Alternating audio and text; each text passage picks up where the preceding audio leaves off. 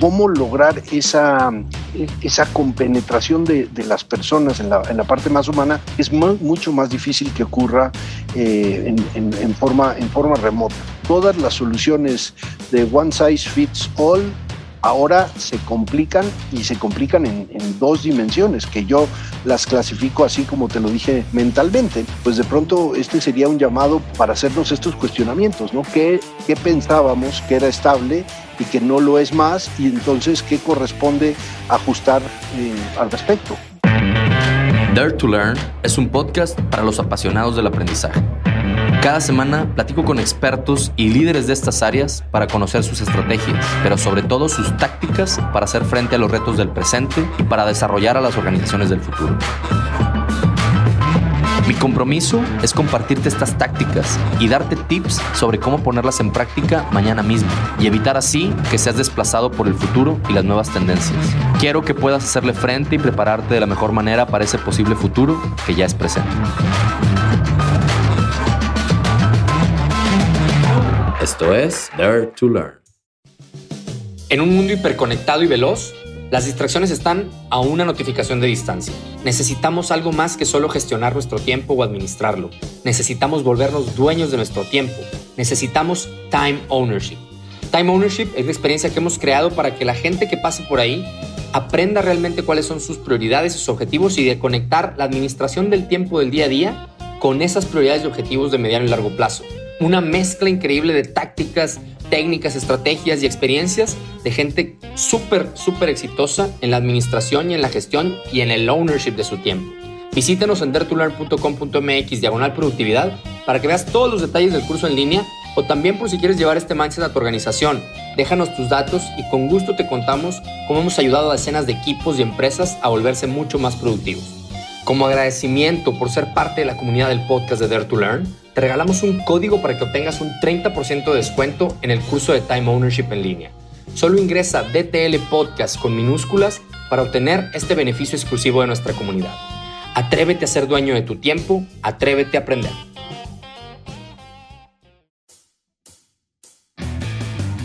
Hola, ¿qué tal amigos y colegas de Dare to Learn? Bienvenidos a un episodio más de esta serie especial de trabajo remoto.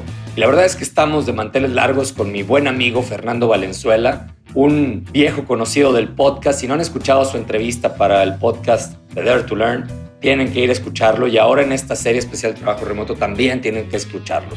La verdad es que Fernando nos dijo cosas, a mí me encantó porque yo que creo que tengo estudiado el tema desde varios ángulos, me dio nuevos insights, nuevas maneras de verlo. Hablamos de cosas súper importantes en el tema del contexto y pues bueno, ¿Por qué creo que Fer puede hablar de esto? Porque además de, como ya se los presenté en otras ocasiones, ser uno de los influencers en temas de emprendimiento educativo más reconocidos en el mundo, Fernando tienes mucho tiempo siendo un trabajador remoto, ¿no? En este sentido es un emprendedor, es un estudioso, eh, eh, ha trabajado en corporativos, es una, un estuche de monerías, Fer, y tiene dentro de ese estuche la experiencia de trabajar durante más de 20 años en sentido remoto distribuido con distintos horarios, etcétera, ¿no? Entonces, Fer ha compartido, eh, ha entendido más bien el valor de diseñar tu trabajo para que funcione independientemente de las vicisitudes o de los momentos en los que, los que nos toca pasar, las crisis que nos toca pasar. Fer ha pasado por varias de estas y ha encontrado la manera de hacerlo y por eso está invitado aquí para que nos pase sus hacks. Y una de las cosas que más nos ha platicado Fer es esos hacks previos COVID y ahora en COVID, cómo se han acelerado algunas de las cosas que él ya venía haciendo, como la importancia de ese bonding con los individuos y las limitaciones que el contexto nos da, cómo sortearlas, a pesar de estar en la distancia, cómo sortear esas limitaciones en los distintos contextos y cómo eso hace toda la diferencia en un equipo de alto desempeño, en una persona tenga un buen desempeño en la organización. Hablamos de herramientas extraordinarias, de, de trabajo remoto, de entrenamiento, de aprendizaje, como son Miro, Mural, Basecamp, etc. Bueno, muchas cosas que ya nos habrán escuchado en otros episodios, pero que aquí se refuerzan desde una óptica muy personal y muy particular de Fer, que de verdad, se los digo, eh, no, no, no lo digo, este, ¿cómo decirlo? Solo por, por decirlo, sino que me llevé buenos insights de esta conversación y, y uno que cree que de repente haberlo escuchado todo, practicarlo todo, ver en una conversación de este tipo de, 45 minutos a profundidad insights que mañana podemos aplicar es oro molido que definitivamente no se pueden perder. Así que los dejo con Fer de nuevo y como siempre, atrévanse a aprender, atrévanse a aprender de remoto. Nos vemos. Dare to learn. Hola Fer, ¿cómo estás? Encantado, Diego. Muchísimas gracias. Muy bien, muchas gracias. Bienvenido por segunda ocasión al podcast de Dare to Learn. Qué gusto. Y hace tanto y tan, poco y tanto que no nos veíamos, ¿no? Ya no sabemos a veces cómo pasan los, los días, pero siempre un gustazo verte y, y recibirte en esta tu casa Dare to Learn. Sí, encantado y la verdad es que disfruté mucho esa primera ronda, así que a ver, a ver cómo viene la segunda. Súper, pues bueno, estamos en la serie de, de Remoters, que yo a ti, desde que te conocí, me di cuenta que tú, sin decirlo, pero ya eras un, un remoter, un trabajador remoto desde muchos años. Ahí a, quienes escucharon la introducción se darán cuenta de por qué sé que Fer sabe trabajar desde muchos años desde donde sea y que seguramente este último año de, de, pandemia has capitalizado y has aprendido mucho de eso y esa es la idea de esta serie de gente que tiene haciéndolo durante mucho tiempo y además con expertices únicos nos pueda venir a dar consejos, este, historias y algunas estrategias y tácticas para hacerlo mejor el resto del mundo. Y empezaría a lo mejor por preguntarte, Sofer, ¿desde hace cuánto que tú trabajas no necesariamente 100%, pero sí proyectos de manera remota. Pues mira, yo, yo tuve esta, esta, la fortuna de, de tener una carrera privilegiada y, y, rara en un sentido, porque yo realmente empecé siempre desde muy chavo, desde los 24 años, en, en funciones en corporativos con eh, responsabilidad por América Latina. Y eso necesariamente te crea una cultura donde el espacio tiene un lugar menos significativo. Entonces, es como que eh, tienes esta conciencia, yo la desarrollé desde, desde mis primeras experiencias laborales, que tienes esta conciencia de que hay gente que está trabajando tres horas por delante, gente que está trabajando dos horas por atrás, gente que tiene necesidades distintas en culturales y de idioma y de tipo de comunicación.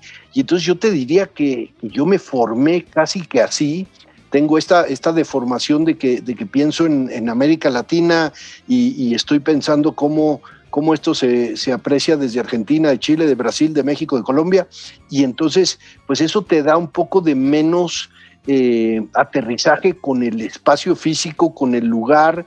Y sí, evidentemente, pues tenía un trabajo de oficina pero ese trabajo de oficina era para comunicarte con gente en diferentes, en diferentes países. Entonces yo creo que esa, esos orígenes son los que me han dado una flexibilidad para, para trabajar mucho más en, en cualquier lugar, porque yo podría tener un viaje a Argentina, pero mi responsabilidad era también darle servicio a México o, a Brasil, y entonces pues sí estaba físicamente en un lugar, pero mental y, operativamente en diferentes sitios. Y yo creo que esa, pues ahora se hizo más pertinente que nunca, ¿no? De acuerdo, buenísimo. Y, y, y, bueno, qué bueno que lo dices porque una de las cosas que más ha coincidido en los invitados es que, bueno, esto, esto de remoto es nuevo para mucha gente, más es muy pertinente en estos momentos, pero no es nuevo para el mundo y hay mucha gente como tú que lleva años haciéndolo así y que, bueno, está cosechando lo sembrado, ¿no? Entonces, para, para, para darte un espacio a que nos cuentes un poquito acerca de ti, aunque ya te presenté, en este, en este año hemos cambiado mucho, muchos de nosotros probablemente. Ahorita, ¿cuál es la respuesta a qué hace Fer? ¿Cuál es tu historia in a nutshell? Bueno, pues yo, yo decidí hace ya casi una, una década que eh, la intersección entre la pedagogía, la tecnología, el capital y el impacto era mi, mi, mi, punto más fuerte. Entonces, yo llevo desarrollando una plataforma que tiene que ver con inversiones de capital en temas de aprendizaje, con eh, crear pensamiento que tiene que ver con el futuro de aprender, consultoría para grandes marcas de, de soluciones digitales relacionadas con el aprendizaje, eh, una cosa nueva que ocurrió en la pandemia es esta comunidad de colaboración, el, el EdLatam Alliance, que ha sido un fenómeno. Y después yo me asocio con muchas personas para desarrollar lo que llamo Educational Ventures, o sea, proyectos educativos con, con líderes, muchos de ellos que venían del mundo analógico, y yo les ayudo a transformar y a crear una oferta. Así que tengo como una especie de, plataforma, me asocio con gente súper valiosa en muchos países del mundo, pero mi foco es América Latina y la combinación de esas cuatro, de esas cuatro fuerzas. Excelente, bien, gracias ahí por el, resumen. Y yo que, soy parte de algunas de las comunidades donde tú convives, es increíble la cantidad de, cosas que están sucediendo en el mundo, en esa intersección de ese mundo en el que hablas y cómo se aceleró este último año. Y no más por, por este, sumar a lo que acabas de escribir, yo te veo en eventos, sí en América Latina, pero me queda claro que tú trabajas con gente alrededor del mundo, ¿no?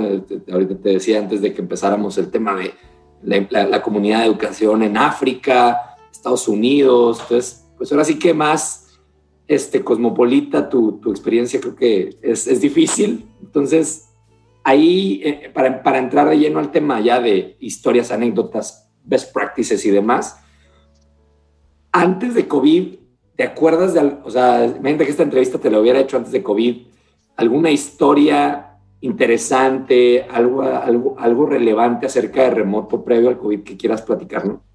Pues mira, yo, yo creo que eh, le, damos valor a cosas como las, las, interrupciones. Yo, yo pensaba antes que la, la, interrupción era una distracción, ¿no? Y ahí está probado que, que cuando tú estás en un tema y alguien se mete a tu oficina y te interrumpe, pues te, te, saca de ese giro y te lleva, pues no sé, 20 minutos, volverte a conectar, despachas, toda la gente te dice, eh, sobre todo cuando tienes una posición de liderazgo, yo he sido presidente de seis o ocho empresas de, de, en América Latina y la gente entra y te dice tres minutos y nunca son tres minutos, pero, pero siempre hay, hay interrupciones. Y esta parte de, de esa cercanía que que en ese momento lo veía como, como, una, una interrupción. Eh, la verdad es que hoy lo aprecio de una manera muy distinta. O sea, yo creo que esas interacciones donde la gente pues se mete y te dice, oye, necesito esto de ti, necesito esto de ti, pues hoy son mucho más programadas. Eh, entonces, yo, yo creo que sí he cambiado con esta, esta idea, te digo que extraño esas interrupciones y al mismo tiempo me parece que hay un, hay un equilibrio de respetar el tiempo de los demás, respetar tu propio tiempo que, antes de COVID pues era, lo dábamos como por descontado. Y, yo creo que eso también aplica con, con el tiempo de, transportarte a la oficina, el tiempo de viajar a eventos. Entonces, a, mí realmente lo que me ha pasado es que hay como un, un rebalanceo de, cosas que, en su momento las veía con un tono negativo, que hoy las extraño y las veo, eh, eh, las veo en su valor, pero que quizás las puedo acomodar de forma distinta, que antes eran como que sucedían por generación espontánea y hoy lo haría con mucha más intencionalidad y diseñando diseñando momentos para la interrupción, momentos para quien te tocaba en el hombro y te decía te robo tres minutos, creo que hay que, hay que ahora diseñar, diseñar los tiempos de una manera distinta. Súper, súper, muy buen insight, no, no, lo, había, no lo había pensado y, creo que tiene, tiene mucho sentido. no lo había pensado así. Eh, yo que soy muy clavado con el tema de las interrupciones, eh, de acuerdo, es una nueva definición de la interrupción, está padre. Oye, y, y algo de todos estos años, eh, algo que, que, para ti sea muy obvio acerca de, del trabajo remoto, que tú ves así como es que no entiendo por qué otras personas no lo entienden, ¿qué sería? Pues mira, yo, yo creo que la relevancia del, de la comunicación, del, del trabajo, lo, lo, que significa hoy redactar y escribir correctamente y cuándo hacer un mail y cuándo hacer una reunión y cómo documentar y cómo comunicar. O sea, si tú tienes un espacio mucho más medido en el tiempo, porque ahora las participaciones en, en, las plataformas son un poco más democráticas y todo el mundo tiene tiempo y tienes que poner tus ideas. Entonces, yo creo que algo muy evidente que no le damos tanta importancia es el poder de la comunicación efectiva, de la comunicación auténtica. No es tan obvio como el, la comunicación oral y la comunicación escrita te hacen ser más o menos efectivo. Y, me parece que también es como el, el regreso de la, de la comunicación efectiva como, como un,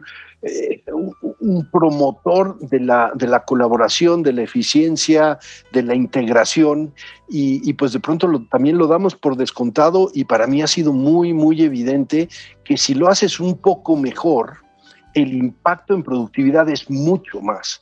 Entonces, eh, yo, yo me centraría en eso porque ha sido como de las reflexiones últimas que, que me ha traído esta, esta pandemia, ¿no? De valorar la, comunicación efectiva en lo oral y en lo escrito y, sobre todo con esta autenticidad, ¿no? De pronto en el entorno en el entorno corporativo tradicional, pues estás en una oficina y hay un cierto hay, hay un cierto tono, hay una cierta postura, una cierta rigidez que se conocía como profesionalismo, pero al romper las barreras de la casa, y que de pronto se pone a ladrar un perro, aparece un niño, tal, de pronto esa comunicación pues eh, es más auténtica, es más humana, pero también te requiere ser mucho más efectivo en lo que en lo que estás diciendo, cómo lo dices e inclusive cómo integras ese tipo de ruido en algo que, no sea una un inhibidor del, avance del trabajo. Entonces, sí, creo que es un, es un fenómeno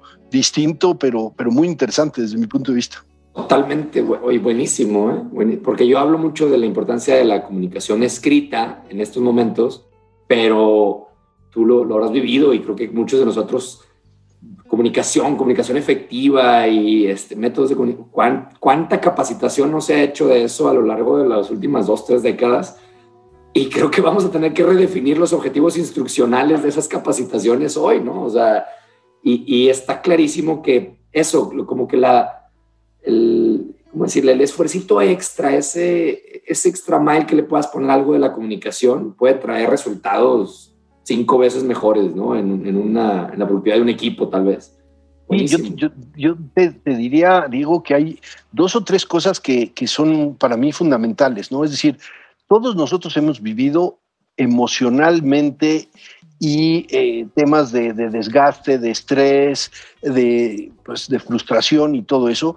Y el simple hecho de reconocerlas en nuestra interacción profesional y el simple hecho de alinear nuestra emoción y ser conscientes de que todos los otros también tienen emociones que están afectando. O sea, eso para mí es como una joya perdida, porque de pronto no, nos importaba en un entorno de trabajo, ni siquiera preguntábamos, no sabíamos si la gente estaba con el ánimo arriba, abajo, si había tenido una enfermedad, si había perdido a alguien. Entonces, creo que nos ha obligado a ser mucho más conscientes de nuestra emoción, de nuestra posición y del impacto que estamos viviendo y por lo tanto también de los demás.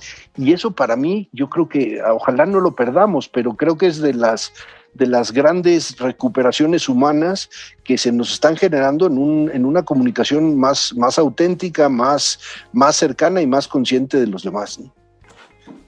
Buenísimo, totalmente, totalmente. Que me conecta con la siguiente pregunta, ventajas y desventajas de remoto. Eh, pues, creo que esto de la comunicación auténtica, el, quitar un poco el tono de profesionalismo, que, cañón, ¿no? O sea, a lo mejor era eso de tener las dos cachuchas, hasta desgastante tal vez para muchos. Eh, pero ahorita tú, ¿cuál es, si tuvieras que hacer una serie de columnas buleteadas de ventajas y desventajas, top 3, top 5, ¿cuáles dirías que son? Pues mira, además de esta, de esta conciencia del de loto y de las emociones, yo, yo también creo que hay un reconocimiento de que, de que las personas no, no necesariamente somos productivas en un horario de oficina y que no necesariamente la, la, casa y la oficina eran estos lugares separados. Nos, nos, íbamos a la oficina con problemas de la casa y con interrupciones de la casa y con... Entonces, eh, a la hora que tú ves que esas fronteras se, disipan, pues resulta que hay personas que trabajan, yo, yo particularmente soy de, trabajar muy temprano, yo me despierto y ya estoy activo y mi cerebro funciona, pero hay gente que funciona a partir de las 8 de la noche y tienen otro tipo de, características, esas personas que trabajan de noche tienen la capacidad de, concentrarse por, por, tiempos mucho más, eh, mucho más prolongados y con mucha más profundidad que quizás quienes somos más de, mañana, que podemos hacer muchas cosas, pero en bloques más pequeños y de pronto cuestionar, eh, pues, por qué el 9 to 5 o el, el horario que sea, piensa que todos podemos ser igualmente productivos en este, en este, tipo, de, en este tipo de horarios. Entonces, a, mí me parece que, que hemos ganado esta conciencia, esta libertad y esta integración entre lo que pasa en, la casa y lo que pasa en, la oficina y lo que pasa con nosotros en esa convivencia mucho más integral, porque de pronto era como irnos a mundos totalmente separados y creo que esta integración pues también trae con, un reconocimiento de, estas, de estas características, que a mí me parece particularmente valioso. Totalmente. ¿Y, ¿Y, eh, ves por ahí algún downside, algún algún lado que, que, estemos viendo, o una, dos o tres cosas que, no nos estén, pues que no, como todo, que tenga su lado no positivo, aún y cuando yo creo y soy un ferviente creyente que es más lo positivo que lo negativo, reconocer los demonios de este modelo puede ser muy bueno, ¿no? Sí, sin duda. O sea, yo, yo sí creo que perdimos mucho en, en, este, en este concepto del bonding entre, entre equipos de trabajo y, las personas. Es muy difícil. Y tú lo ves esto más con empleados de, que, se incorporan, ¿no? toda esta generación que entran por primera vez a un, a un empleo o es su segundo y tercer empleo y todo ocurre en, forma remota y en línea y no, no tienen el conocimiento personal y no tienen una relación. O sea, yo creo que allí sí hay un, un downside. Yo, yo veo que es mucho más difícil eh, integrar eh, estos equipos cuando, cuando no tienes esa medida. Me parece, y aquí un poco quizás anticipando, que hacia adelante lo que, lo que ocurría era que nosotros trabajábamos 11 11 o 12 meses este, en, en, forma muy intensa en la oficina y había... Hola, espero que estés aprendiendo mucho. Enseguida regresamos con el episodio. Solo quiero quitarte un minuto para contarte súper rápido lo que hacemos en Dare to Learn, ya que creo que puede interesarte. Somos una firma que nos especializamos en ayudar a otros a desarrollar habilidades y capabilities críticas para el futuro del trabajo. Nuestros cursos te habilitan en tres principales áreas. Agilidad de aprendizaje, productividad y liderazgo. Visítanos en daretolearn.com.mx para que conozcas todos los cursos que tenemos en estas áreas que te van a ayudar a reinventarte y prepararte para ese futuro que ya es presente. Además, si estás en una empresa, date una vuelta a conocer lo que podemos hacer por tu organización. Más de 10 años y decenas de clientes nos avalan como el hub número uno de aprendizaje organizacional en América Latina. Como agradecimiento por ser parte de la comunidad de Dare to Learn, te regalamos un 30% de descuento en el curso de Time Ownership en línea. Solo ingresa D2L Podcast, todo con mayúsculas, en la página del curso de Time Ownership y obtendrás este beneficio del 30% de descuento exclusivo para nuestra comunidad. Atrévete a ser dueño de tu tiempo, atrévete a aprender.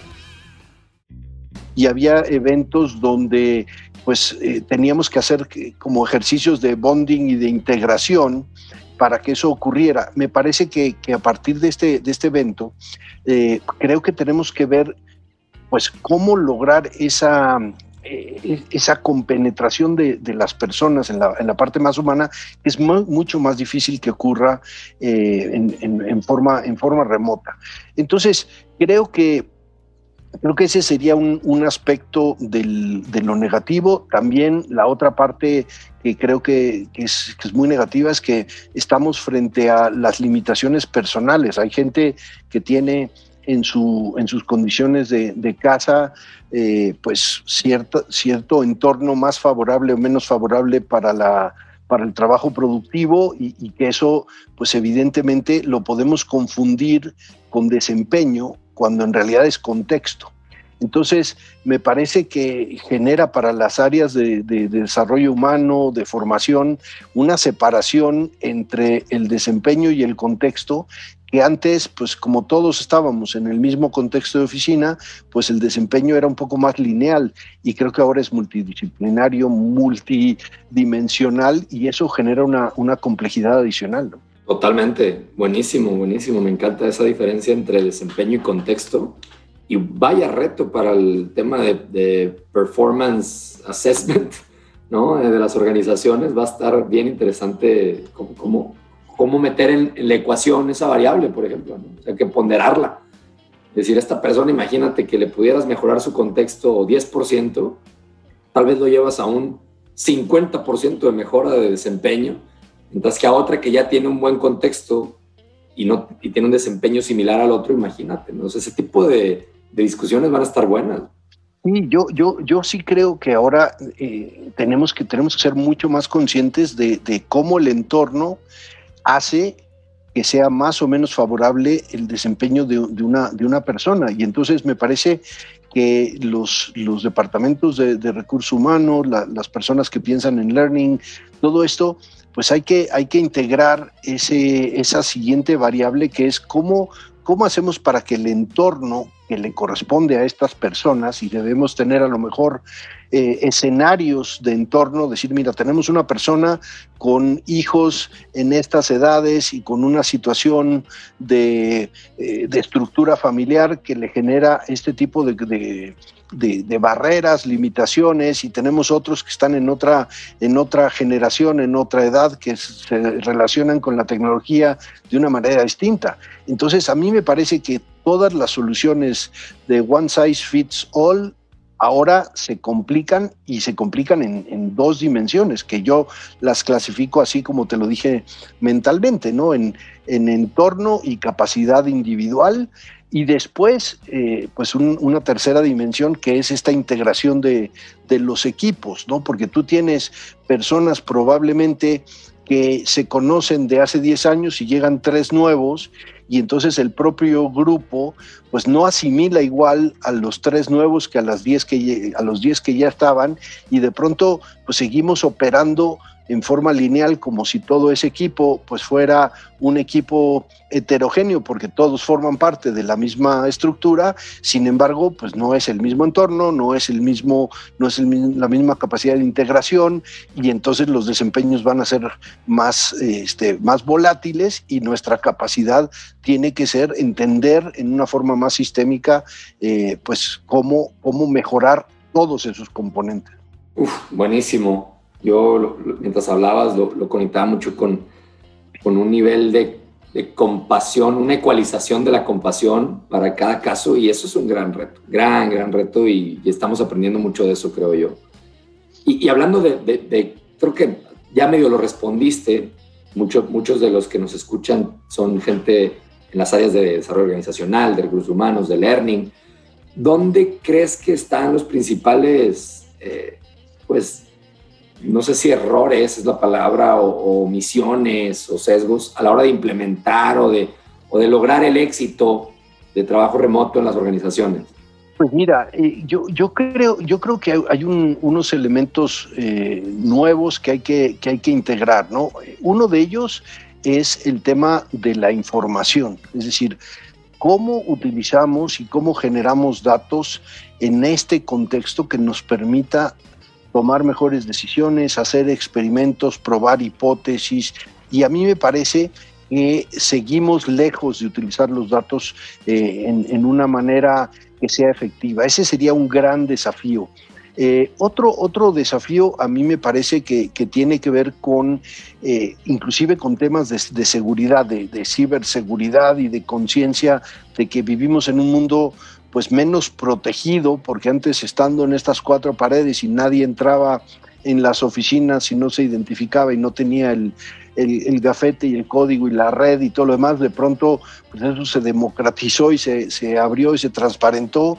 Entonces, me parece que también hay un, hay un trabajo pendiente que tiene que ver con, con los riesgos, con la ciberseguridad, con, con este tipo de conciencia, inclusive este, pues casi con, con, la frontera de la, de la ética, ¿no? De, qué, significa este, este, esta convivencia con, con otros en, en, situaciones vulnerables, eh, etcétera. Entonces, yo creo que había un, una especie de ritual, ¿no? Que era este ritual que uno salía de su casa, desayunaba, tomaba el, el, carro y se desplazaba a un lugar y ahí entrábamos en este otro mundo y luego nos tomábamos un break de ese mundo y, entonces llegábamos pues, a, a, comer con los amigos o volvías a tu casa y terminabas de la oficina y de alguna manera entrabas a otro mundo.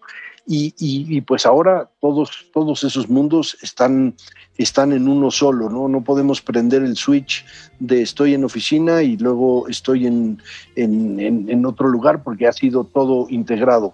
Entonces, me, me parece que yo lo, lo, que observo es que eh, hay, hay, discusiones pendientes en, en cómo ajustar el, entorno de, las áreas de recursos humanos a, todos estos componentes, al de información, al de seguridad, al de, al de, transportación, eh, que, básicamente nos, nos debería obligar a, traer herramientas nuevas que no hemos utilizado y por lo menos a, verificar prácticas que, que hoy existen en, a lo mejor en otras industrias o en, un entorno como el de los, emprendimientos o, traer de, de, afuera este tipo de prácticas, porque hay muchas organizaciones que así lo hacen, ¿no? Estaba yo escuchando recientemente una organización que peca de, transparencia y entonces pues todo lo resuelve eh, en Slack y, y, todas las personas que tengan algo que preguntarle al CEO, pues lo hacen en público y el CEO eh, solamente responde mails cuando, cuando se trata de algo crítico, muy personal, que tenga que ver con el salario o con un tema de desempeño individual, pero todo lo que le sirve a tres o cuatro o cinco personas, casi que lo transparentan a todos los demás. Entonces, pues de pronto hay, hay riesgos en eso y hay grandes beneficios, gente que no está en reuniones, que se entera de cosas. Entonces, a mí me parece que estamos en, un, en una etapa de transición fascinante por, por todas estas dimensiones. ¿no? Totalmente, eso de las, de las discusiones pendientes está muy bueno. Ahorita estaba pensando, fíjate, de, lo de las prestaciones, ¿no? Yo lo he mencionado varias veces de que, pues, oye, ¿serán las prestaciones que tenemos hoy las que debemos de seguir teniendo? Yo voy a tener una, pues te había dicho, pero voy a tener una bebé, una tercera ah, bebé, ahora en, en, julio, y digo, en, en mayo. Y fíjate, no había pensado en lo del contexto, pero me queda sea, me, puse a pensar ahorita que estabas diciéndole los contextos y con esto de las discusiones.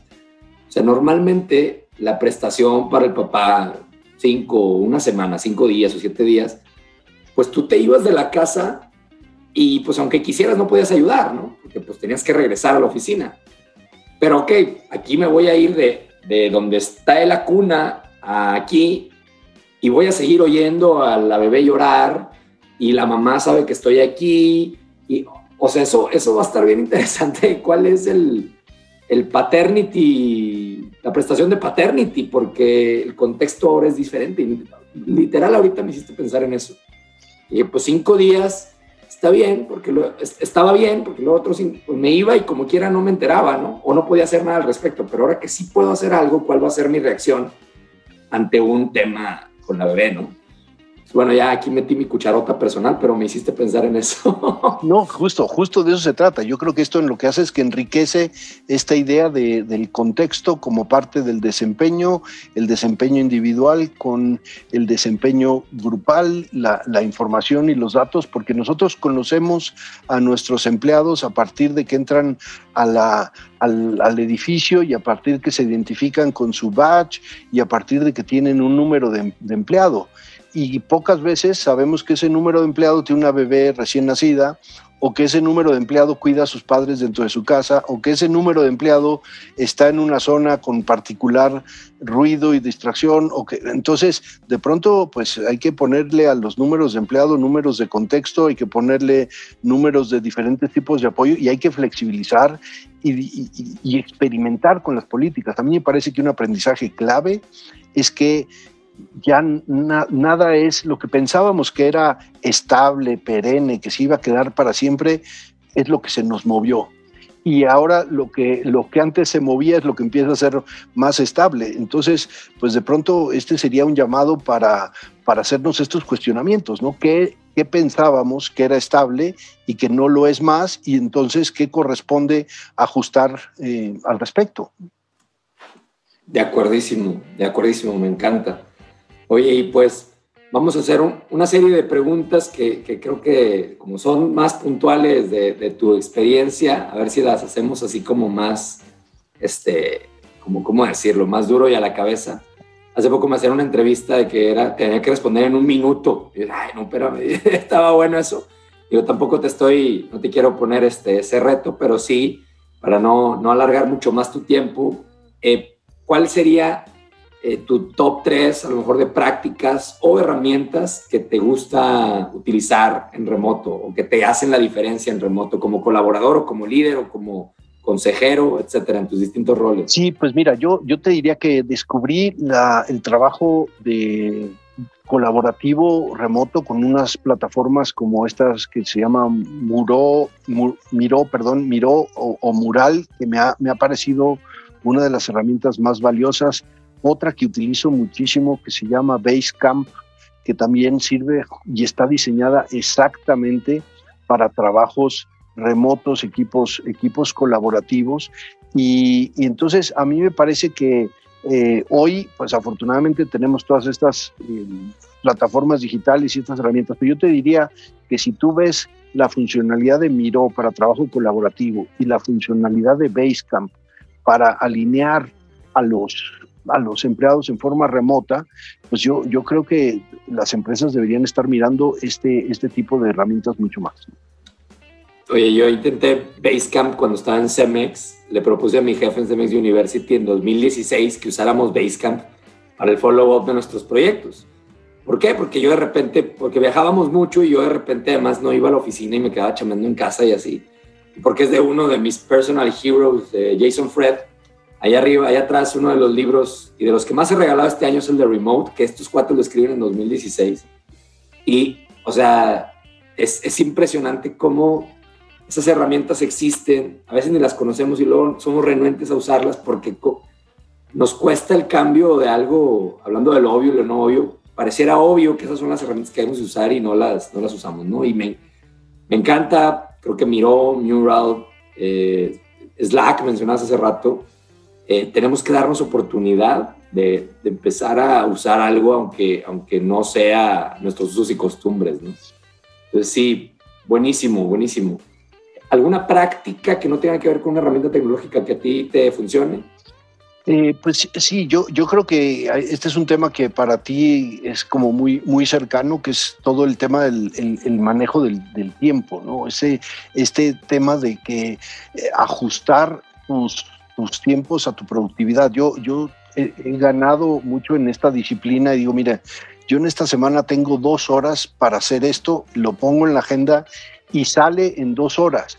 Y, este, y, esto lo que te obliga es que pues estás produciendo, siempre lo, lo perfecto es enemigo de lo, de lo bueno, ¿no? Entonces, pues, pues si yo tengo una, una agenda donde digo, estas dos horas son para lograr este, este objetivo y lo tengo que producir, después veo si necesita otras dos horas para hacerlo más, este, más completo o para mejorarlo, pero, pero salen las cosas. Entonces yo creo que esta, esta herramienta de ordenar el tiempo, de asignar eh, momentos específicos para eh, ser productivo, para usar tiempo de computadora, de producir, de hacer modelos, es, ha sido para mí como un, pues una herramienta en la cual he tenido que echar mucho mano y es, no es otra cosa más que el, el uso eficiente del tiempo. Súper, súper fair. Oye, ¿y qué, haciendo un poquito de, future, future design, ¿qué, crees que pase en los próximos dos, tres años para irnos tan lejos? O sea, ya vimos algunas cosas que deben de cambiar porque ya son casi una deuda, pero futureándole tantito, ¿qué, qué te imaginas que está pasando en, en, los modelos de trabajo, en el trabajo distribuido o remoto? ¿Qué ves, ¿Qué ves así que todavía no vemos, pero que crees que va a pasar en no mucho tiempo? Sí, primero me, gustó esta diferenciación que haces del trabajo distribuido del trabajo remoto, ¿no? Porque el trabajo remoto de alguna manera te lleva a que hay un lugar central y estás fuera de ese lugar. Y el trabajo distribuido habla mucho más de, esta colaboración fluida independientemente del espacio físico. Yo justo esta mañana vi el anuncio de que el CEO de Bimbo había decidido permanentemente desmontar su su oficina física y que ese espacio ya no, ya no va a ser su oficina. Yo, yo creo que eh, vamos a repensar los espacios físicos de una, de una manera fundamental. Yo creo que eventualmente vamos a ir a, estos lugares centrales, pero vamos a ir a hacer ejercicios de, bonding, como decía yo, y, difícilmente todas las personas van a tener una dinámica de oficina como era, como era antes. ¿no? También veo que está para, para quedarse esta integración entre el famoso well-being con el performance, con la, conexión y con la productividad. O sea, yo creo que este mundo va a estar mucho más entrelazado y que cada uno de nosotros va a tener esas, esas cuatro dimensiones entre estar bien, entre desempeñarnos bien, conectarnos bien y y, por tanto generar valor para las empresas de una, de una manera distinta. Así que a mí me parece que, que sí es una transición fundamental y, esas serían las fuerzas que yo estoy viendo que, van a ocurrir. Eh, vamos a ser mucho más, mucho más críticos de, de, tomarnos una hora en, el tráfico para ir a un lugar, a una reunión de, 20 minutos o de 45. Vamos a ser mucho más, mucho más críticos de, que estar sentado en una oficina significa este, ser productivo y estar en otro lugar significa ser improductivo, ¿no? Que en, mi terreno del aprendizaje era como eh, darnos cuenta que ir a la escuela no significa aprender, ¿no? Buenísimo. Como yo siempre digo, ir al, ir al trabajo nomás significaba que te ponías pantalones. no, significaba que estabas chambeando, no ir a la oficina, perdón. Exactamente, no, yo es como, yo soy mucho más productivo sin zapatos. Ándale, muy bien.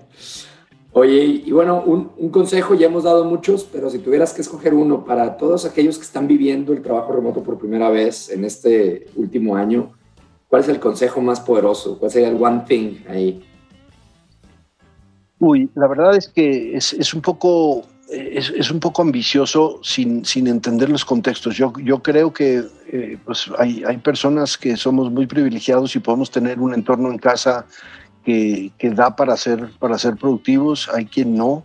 A mí me parece que al final esto va a ser una elección, una elección personal. Yo lo que sí creo que el mejor consejo que puedo dar es que cada uno de nosotros tenemos que expresar con muchísima más transparencia, sin vergüenza y, con muchísima autenticidad en qué condiciones podemos desempeñarnos. Yo no, yo no espero que un líder de una organización o un área de recursos humanos pueda integrar esto que veníamos hablando de los contextos sin que, los, los, los empleados, los, los colaboradores eh, sean quienes ayudan a construir esto, ¿no? Entonces, a mí me parece que, hay una, el mejor consejo que puedo dar es que comuniquemos con mucha más franqueza nuestras vulnerabilidades, nuestros miedos, nuestras limitaciones y que eso ayude a crear la conciencia para que, para que juntos desarrollemos un mejor contexto. Así que yo no creo que esto es algo que,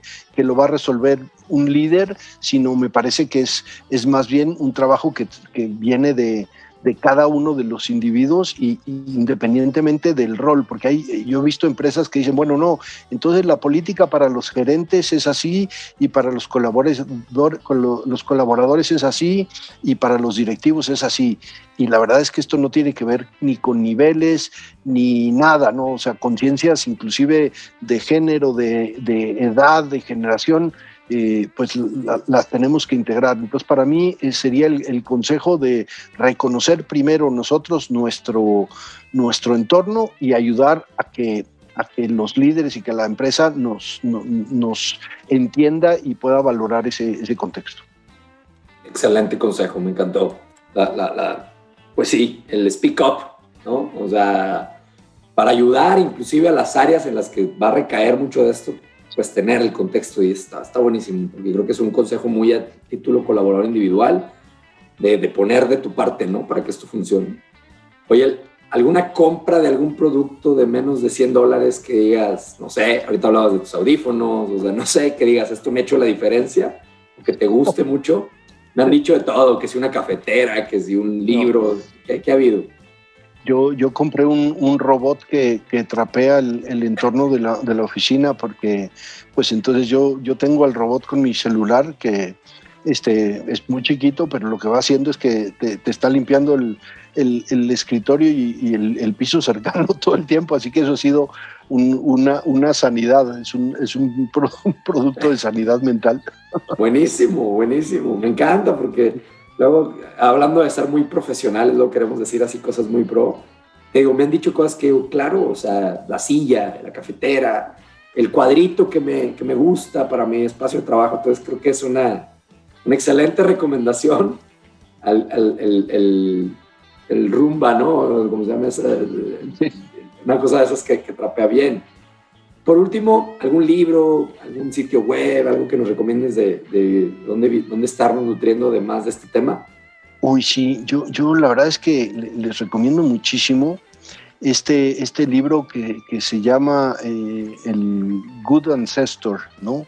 Eh, ser un, un, buen ancestro. Es un poco esta idea de, de ser generosos para las, para las siguientes generaciones. Eh, realmente a mí me, me, marcó porque, porque vemos como, como la, la sociedad que, que piensa simplemente en su propia generación y esta idea de, de abrirte al, al, largo plazo, este libro del Good Ancestor, el, el, autor es, eh, tiene un apellido muy raro, como Snakir, una, Snarik, una cosa así, no, no, no, es, no es fácil de pronunciar, pero el libro Good Ancestor, que es una, una receta de pensamiento, de pensamiento a largo plazo, me parece muy relevante.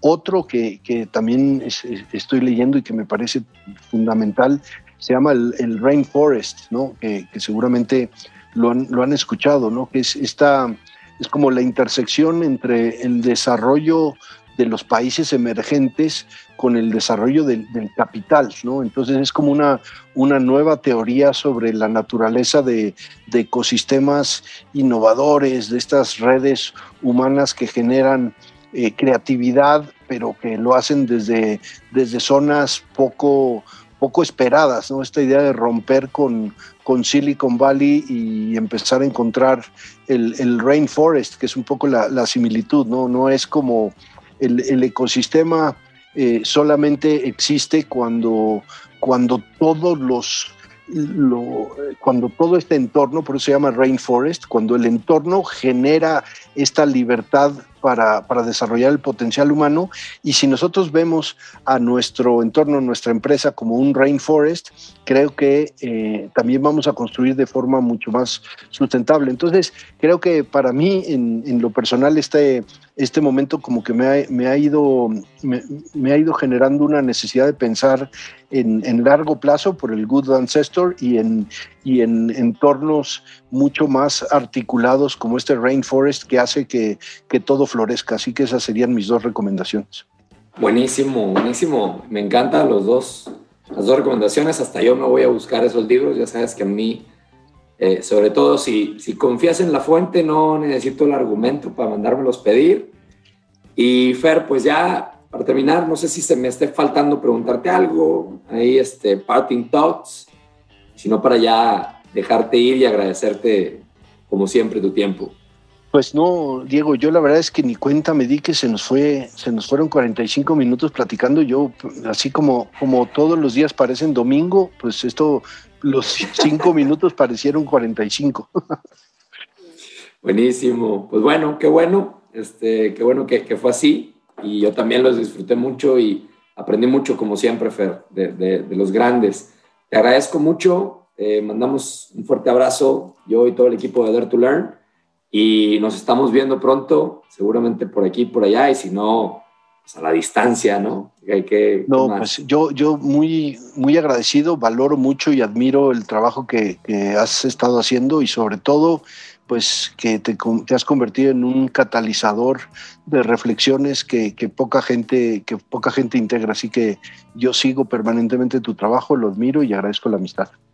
Igualmente, Fer, igualmente, es mutuo todo lo que acabas de decir. Te mando un fuerte abrazo, gracias y gracias a todos los que nos escucharon este episodio de, la serie especial de Remoto. Nos vemos pronto, atrévanse a aprender.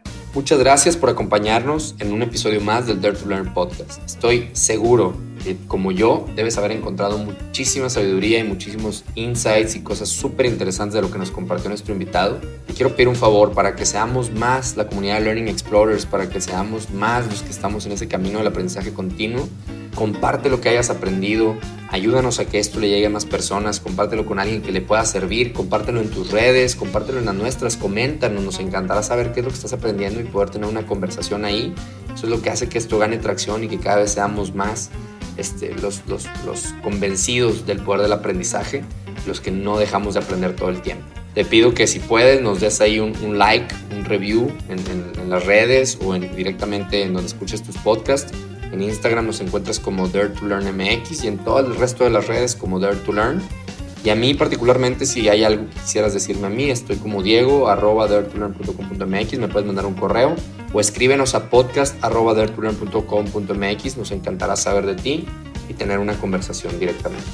Muchísimas gracias, como siempre, por atreverte a aprender. Nos vemos. Dare to Learn.